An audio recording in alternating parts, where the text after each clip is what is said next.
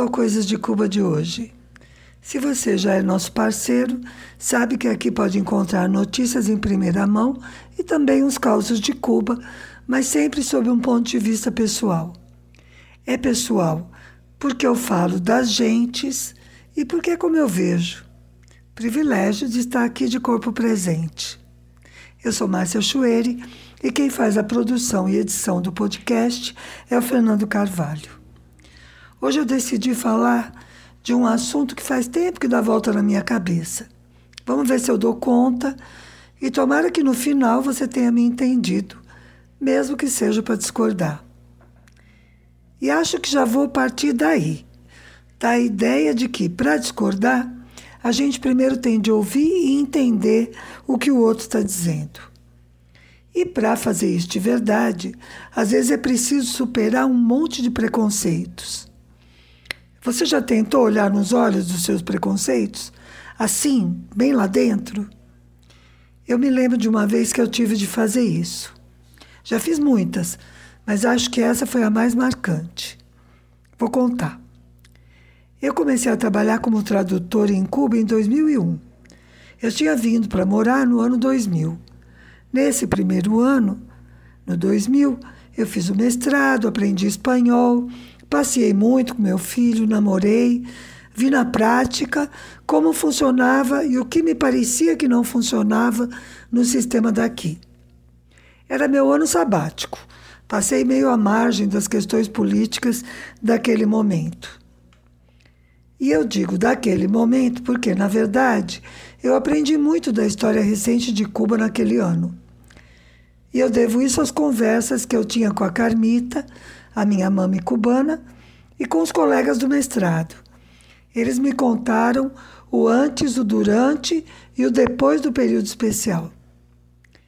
Mas em 2001, eu me tornei tradutora do governo, especialmente dos discursos do comandante Fidel Castro. E não dos discursos históricos já publicados. Eu traduzia os discursos daquele tempo. Daí já não deu para continuar alheia ao que estava acontecendo no mundo, especialmente na América, né? Naquele momento, falo de 2001, o presidente Chávez estava muito em evidência. Logo depois, em 2002, a direita tentou dar um golpe na Venezuela. Não sei se você se lembra, mas os golpistas chegaram a sequestrar o presidente Chávez e ficaram com ele durante mais de 24 horas. Eu acho que não se falou muito disso no Brasil, porque o Lula tinha acabado de assumir a presidência. Bom, finalmente, né? O Lula, porque isso devia ter acontecido desde as eleições de 89. Claro, se o Collor não tivesse usado a ex do Lula para dizer que ele, o Lula, tinha proposto que ela abortasse a Lurian. Eu digo que o Collor a usou mas eu não estou dizendo que ela não teve responsabilidade, tá? Eu acho que aquela mulher sofria de falta de caráter, alimentada por muito ressentimento. Essa fake news criada pelo Collor, quase um paradigma do que é um golpe sujo, mexeu com preconceitos de um monte de gente. E desconfio que muitos ficaram aliviados por ter um bom pretexto para não votar no Lula. Porque tem até gente que se diz de esquerda que não aceita votar num peão de fábrica ou num nordestino assim com muita tranquilidade. Ô Márcia, você está falando muito aí, mas cadê as coisas de Cuba? Pera, um pouquinho de paciência. Vamos ao momento em que olhei de cara para o meu preconceito e odiei o que eu vi. Você lembra que o Chávez tinha liderado uma tentativa de golpe de Estado em 92? Esse golpe, ou essa tentativa, porque fracassou, foi contra o presidente Carlos Andrés Pérez, da Venezuela, claro.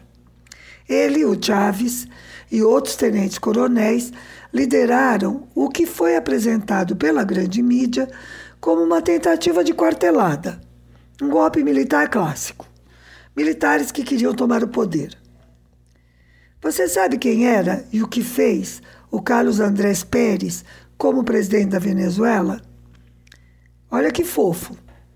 Atenção, é ironia.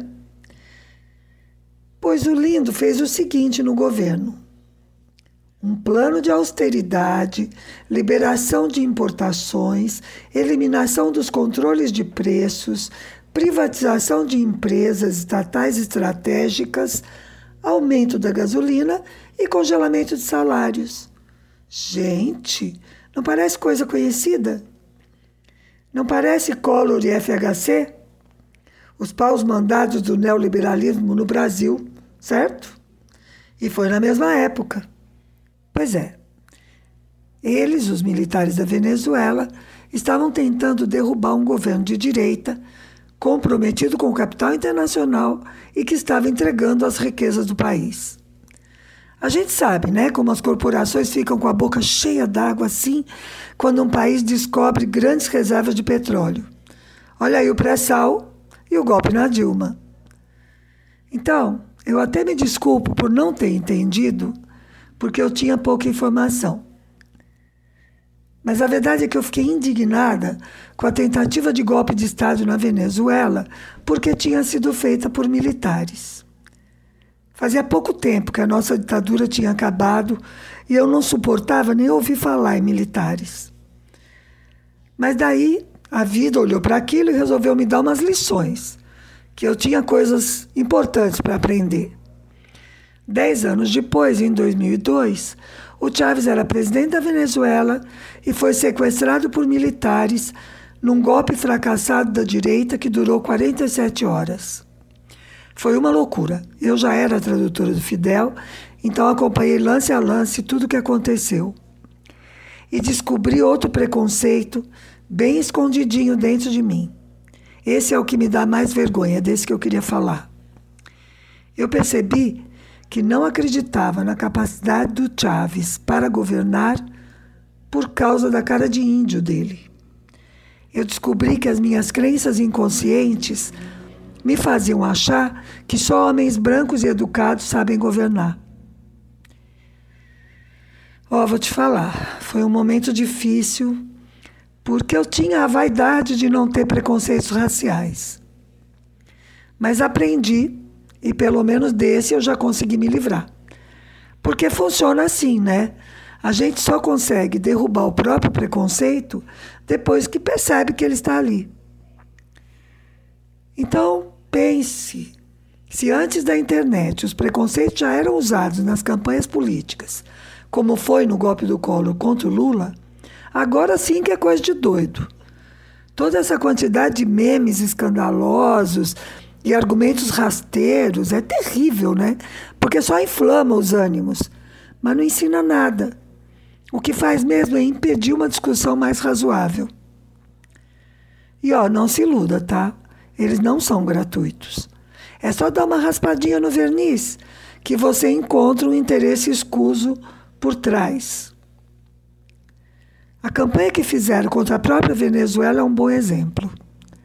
Uma das acusações preferidas, que aliás também usam contra o Putin, é o fato de governar por muitos anos. Até uns gatos pardos que se dizem de esquerda caíram nessa e chamavam Chaves de ditador como fazem agora com Maduro. E quem cai nessa, na conversa dos gatos pardos, não percebe uma coisa até bem simples, mas que fica escondida pelo discurso preconceituoso. Por um lado, é verdade que ditadores costumam ficar bastante tempo no poder, claro, para que eles se instalariam se não fosse para isso. Mas, por outro, nós tivemos ditaduras militares no Cone Sul que trocavam o presidente a cada quatro anos, como no Brasil e na Argentina. E nem por isso deixavam de ser ditaduras. Conclusão: o tempo de mandato ou mandatos não é termômetro de democracia. Na verdade, isso tem a ver com cada sistema. Por exemplo, no parlamentarismo tem primeiros ministros que ficam anos e anos e anos, décadas no poder. Pensa numa coisa. Sempre que apontam quantidade de reeleições ou tempo de governo como indicador, é porque estão adotando um certo padrão como se fosse uma referência absoluta de democracia. Mas não é. Esse padrão é simplesmente o sistema norte-americano, onde revezam o presidente a cada quatro anos, com direito a uma reeleição. Porque se a gente analisa os governos norte-americanos, vai perceber que não importa qual seja o presidente ou o partido, se olhar bem de perto, todos lá atuam mais ou menos igual em relação aos demais países. Todos são belicistas e atendem aos interesses das grandes corporações. Bom, isso foi até um pleonasmo. Nos Estados Unidos, ser belicista e proteger interesses das grandes corporações é a mesma coisa, porque a indústria de armas é uma das maiores de lá. Muito bem, agora sim eu vou falar de Cuba, dos preconceitos contra e em Cuba. E esse aí que eu mencionei é um deles, o período que o Fidel governou, a duração do governo dele. Ora bem, ele foi o maior líder da revolução. Era um gênio da política e da estratégia. Entregou a vida dele ao país. É fácil entender porque ele era sempre reeleito. Isso, você escutou, reeleito. Aqui há eleições, sim, senhor. Elas são livres e ocorrem periodicamente, simples assim. Mas olha que interessante. Agora, aqui tem um preconceito derivado justamente da capacidade do Fidel, da importância dele. Muitos cubanos duvidam que um outro governante seja capaz de levar em frente a revolução. Está cheio de saudosista. Tem muita gente que acha que só o comandante é que conseguiria dar um jeito na situação. Enquanto foi o Raul que governou, isso não aparecia tanto porque até 2016 o Fidel era considerado como um conselheiro do governo. Quer dizer, até que ele morreu, né? Seis anos atrás. Além disso, o Raul também tem sua mística. Ele foi comandante do Exército Rebelde e praticamente construiu e dirigiu as Forças Armadas Revolucionárias. Por isso, os gusanos volta e meia dizem que o Raul morreu. E por isso também Sempre que tem algum ato importante, como o 1 de maio, por exemplo, ele aparece ao lado do Dias-Canel. É uma maneira de dizer, com a imagem, que o presidente atual é continuidade da Revolução. Presidente, aliás, que também foi militar. Pois é, e mesmo assim, o presidente Dias-Canel enfrenta muita desconfiança, porque é jovem e não foi combatente da Revolução Olha que preconceito. Até quando ia poder continuar sendo combatentes da revolução? Já faz 60 anos, não dá mais. Bom, e por falar nisso, militares, o meu preconceito contra os militares acabou aqui em Cuba também. Porque aqui eu descobri que existem militares que são realmente patriotas, que têm compromisso com a nação, com o povo, com o futuro do país. Tudo ao contrário dos nossos. Parece propaganda, né? Mas não é não. É verdade. E não foi um processo muito fácil para mim aprender isso. Naqueles primeiros anos, entre 2000 e 2004, eu tinha sempre uma reação negativa, que eu disfarçava, claro. Quando alguém percebia, eu explicava o que tinha sido a ditadura militar para nós. Ou seja, eu me justificava. Agora, uma parte.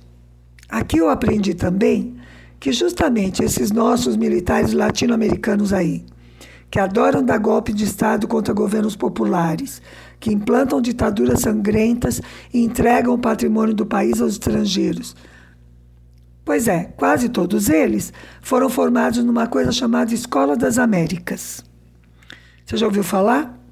Eu não queria desviar do tema, mas esta eu vou ter que explicar. A Escola das Américas é um instituto do Departamento de Defesa dos Estados Unidos. E de onde mais poderia ser, não é mesmo? Ela foi fundada em 1946. Isso, final da Segunda Guerra. E em 1961, presta atenção na data, 61. Seu objetivo passou a ser, abre aspas, a formação de contra-insurgência anticomunista, fecha aspas. Por acaso, dois anos após a vitória da Revolução Cubana. Claro que a tal escola não era para os militares dos Estados Unidos. Eles queriam formar anticomunistas no continente inteiro. Nessa escola se formaram gerações e gerações de militares golpistas da América. E olhe só este detalhe: nos anos 80, a Escola das Américas incluiu a disciplina de tortura no currículo. Dá para você imaginar? Cara, isso era uma piada de humor negro que a gente fazia quando eu estava na universidade. Vou explicar. Eu estudei na USP, Universidade de São Paulo, na cidade universitária. Bem na entrada da cidade universitária, fica, ou pelo menos ficava naquela época, mas eu acho que ainda está lá. Pois é, ali ficava a Academia de Polícia de São Paulo. Eu estudei na USP entre 77 e 82, ou seja, em plena ditadura.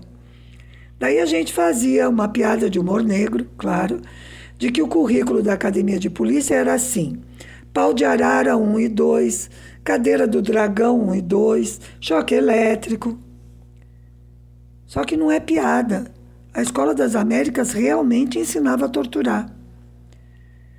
E veja que não é só ensinar a prática. O mais importante é ela também passar a ideia de que é legítimo, de que torturar comunista pode. Podia, né? Naquele momento eram os comunistas. Agora não são mais. Agora eles torturam os que eles chamam de terroristas. Está aí, por exemplo, o que fazem na base americana de Guantánamo. Esse escândalo internacional e que ninguém divulga. Presos que nunca foram processados, submetidos a todo tipo de tortura física e mental. Por isso, não adianta esperar nenhum milagre das nossas Forças Armadas. Pronto, acabou a parte. Ah, ser contra a tortura não é preconceito, tá? É ética. Mas vamos voltar aos preconceitos contra Cuba. Um que é muito comum. As prisões cubanas estão cheias de presos políticos e presos de consciência. Não, não tem preso político aqui. O que tem então? Tem pessoas presas por terem praticado crimes comuns previstos na legislação penal. Pessoas que foram julgadas com amplo direito à defesa e cumprimento de todos os ritos da justiça. Vou dar um exemplo para ficar mais fácil. O cara, um cara ou uma cara qualquer, vocifera nas redes ou nas ruas, gritando que a vida está difícil, que tem apagão, que tem fila para comprar frango. Ok, é verdade, tá tudo bem. Esses dias mesmo viralizou um vídeo desses. E o que fizeram foi ir na casa da mulher tentar resolver o problema que ela estava denunciando. Depois descobriram que ela tinha recebido o dinheiro dos gusanos de Miami. Não sei se antes ou depois do, do vídeo. Mas enfim. Outro exemplo. Aí um outro cara, ou mesmo, se você quiser, vocifera nas redes, sei lá, que o governo é corrupto. Esse pode ser processado, porque, como em qualquer país, se você afirma sem provas que alguém praticou um crime, você comete calúnia ou difamação. Provavelmente ele não irá preso só por isso, porque a pena prevista é pequena e dá direito a responder em liberdade. Mas se, além disso, ele ofender a honra dos heróis, como aquela idiotice de jogar sangue de porco nos bustos do Marti. E praticar ultraje aos símbolos pátrios, divulgando fotos de si mesmo, enrolado na bandeira sentado numa privada. E for somando e somando outros crimes, ele vai acabar sendo preso.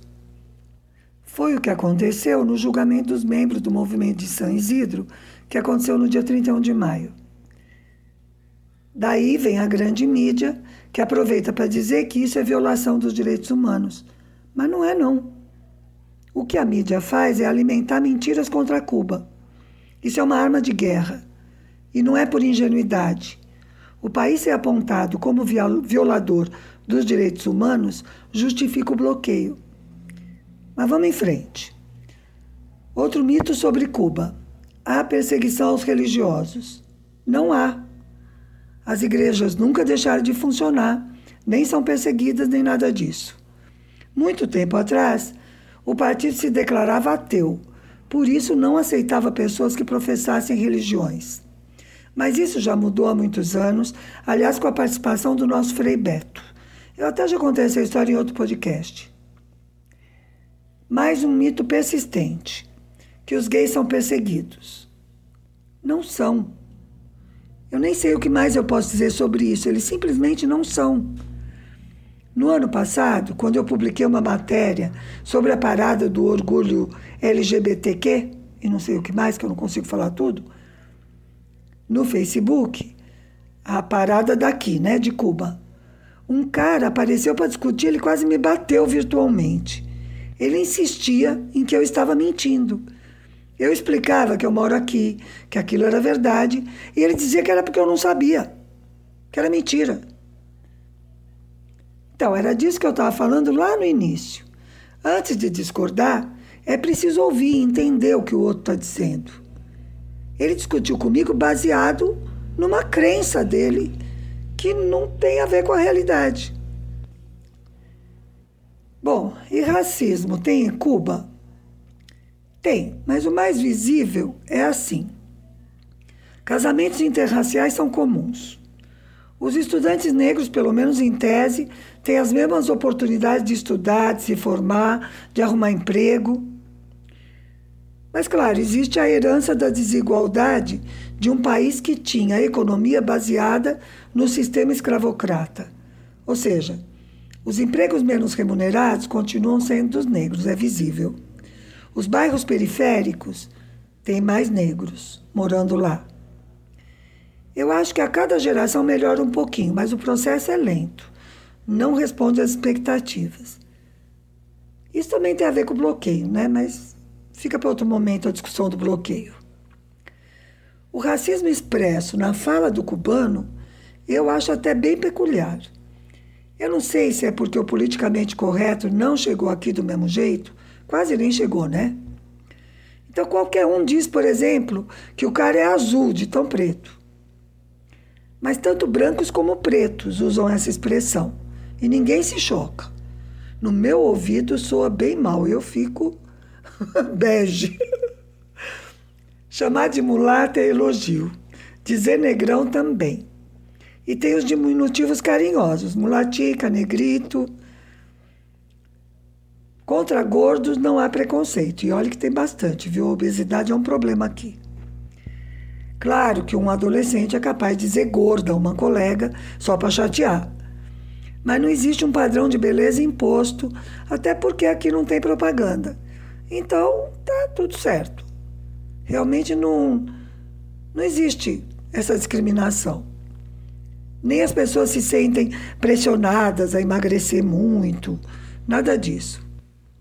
Muito bem, agora outro subtítulo: Preconceitos contra estrangeiros em Cuba. Essa história subtítulo é só vista de editora de livro, não liga não. Então, de maneira geral, os cubanos recebem bem os estrangeiros, são simpáticos e não são xenófobos. Não acontece nada nunca, de jeito nenhum, parecido com o que os brasileiros fazem com os haitianos, por exemplo, que me cobre de vergonha cada vez que sai na imprensa aqui. Pelo contrário, os cubanos se orgulham de ser hospitaleiros. Mas também têm umas ideias preconcebidas sobre estrangeiros que podem criar situações bem incômodas. Eu mesma já enfrentei algumas saias justas por coisas assim. Por exemplo, uma vez, em um show num bar noturno, o humorista fez uma piada sobre mim e o meu parceiro, por ele ser mais jovem e negro. Foi bem desagradável, porque nós tínhamos uma relação estável e bem construída. A insinuação foi de que ele era um prostituto e eu uma coroa que vinha a Cuba pegar negrões.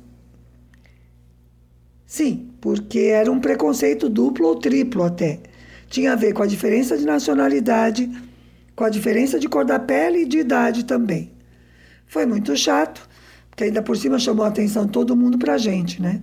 As pessoas riam daquela piada de mau gosto e da nossa exposição. Uma outra vez, raiou o absurdo. Eu fui com a Babi ao cinema, estava um festival de Fellini. A Babi é minha filha, na época ela tinha 13 anos. Uma mulher sentada ao lado foi ficando incomodada com a nossa presença, começou a murmurar e acabou levantando a voz para dizer que nós éramos lésbicas.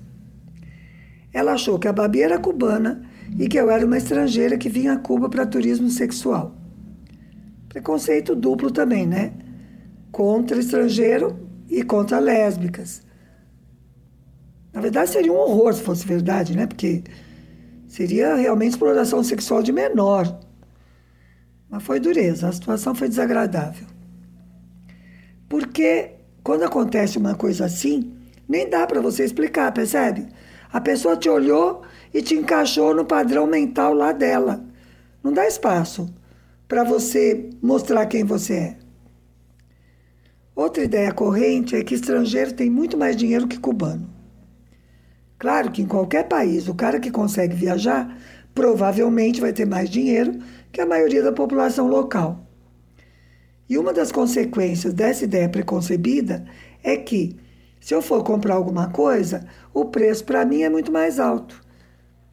Mas para enfrentar isso, nós temos um esquema aqui em casa. Bom, eu não estou falando de lojas de supermercados, né? Eu estou falando de comércio de rua e serviços. Vou dar um exemplo. Logo que nós chegamos, a gente precisava encontrar um short vermelho para a Babi fazer educação física. Daí um dia nós fomos a uma feira que tinha de tudo, inclusive roupa, e fizemos assim. Como a feira era grande, eu circulava como se estivesse sozinha, ia olhando as barracas de um lado e a Dulce fazia o mesmo do outro lado. Se ela achava um short vermelho, ela perguntava o preço. Quando eu achava algum short, eu parava na barraca e perguntava de outra coisa. Daí ela se ligava que eu tinha parado e vinha na barraca para perguntar do short. Porque quando o cara escutava o meu sotaque, o preço subia. Outro exemplo. Se temos de chamar um professor particular, ou um eletricista, ou alguém que foi indicado por vender algo que interesse, sei lá, ovo, carne de porco. É ela quem telefona. Porque, de novo, se escutar meu sotaque, o preço no mínimo vai dobrar. Mas esses dias eu vi um exemplo muito legal de enfrentamento de preconceito aqui em Cuba.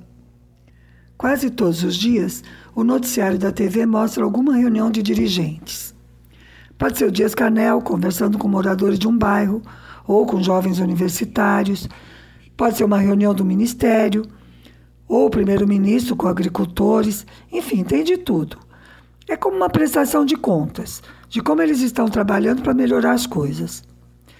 Daí, um dia desses, mostraram uma reunião de uma vice-ministra com dirigentes de empresas estatais, alguma coisa assim.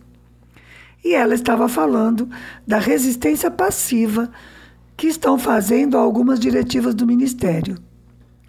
Daí, ela disse em alto e bom som: Não pense que porque eu sou mulher, não sou capaz de exigir que cumpram o que eu estou dizendo. Porque sim, homens cubanos também resistem a obedecer a mulheres.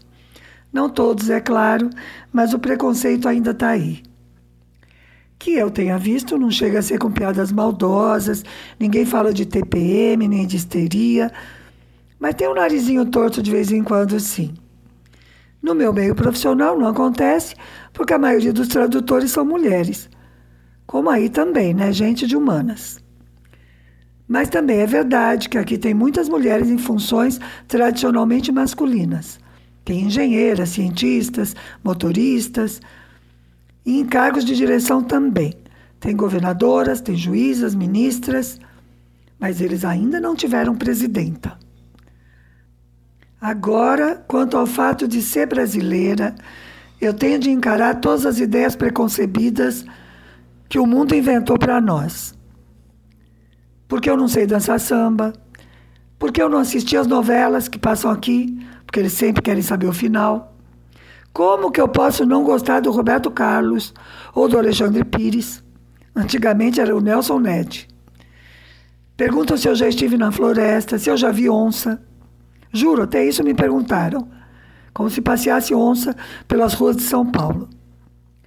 E me falam da garota de Ipanema, claro. Bom, suave, né? A verdade é que ser estrangeiro aqui é suave. Os preconceitos existem, mas dá para lidar. Estou terminando. E vou deixar uma música do Pablo Milanês que costuma ser usada para falar de preconceito. O título é Ama-me como sou. E vai cantada junto com a Gal, para superar o meu preconceito contra vozes agudas. Ah, esqueci de contar. O Pablo já não mora em Cuba há muitos anos. Ele brigou com a Revolução e até andou falando mal por aí. Mas no mês passado, ele deu um show aqui super concorrido. No início era para ser num teatro e acabaram mudando para um ginásio esportivo. Para vocês verem que o sistema aqui, o governo, não tem preconceito contra os opositores. O Pablo veio dar um show. Esse assunto rendeu muita discussão pelas redes, tanto com argumentos como com preconceitos. Mas parece que o show foi um sucesso. Eu desisti de ir porque estavam ameaçando fazer manifestações anti-governo e eu não ando com vontade de brigar com o gusano. Depois disseram que nenhum gusano se atreveu a se manifestar. Veja só. Bom, é isso. Eu espero que você tenha achado interessante e, quem sabe, você se anima também a dar uma olhada nas suas crenças. Pode ser bem legal. E eu te espero no próximo domingo com mais coisas de Cuba.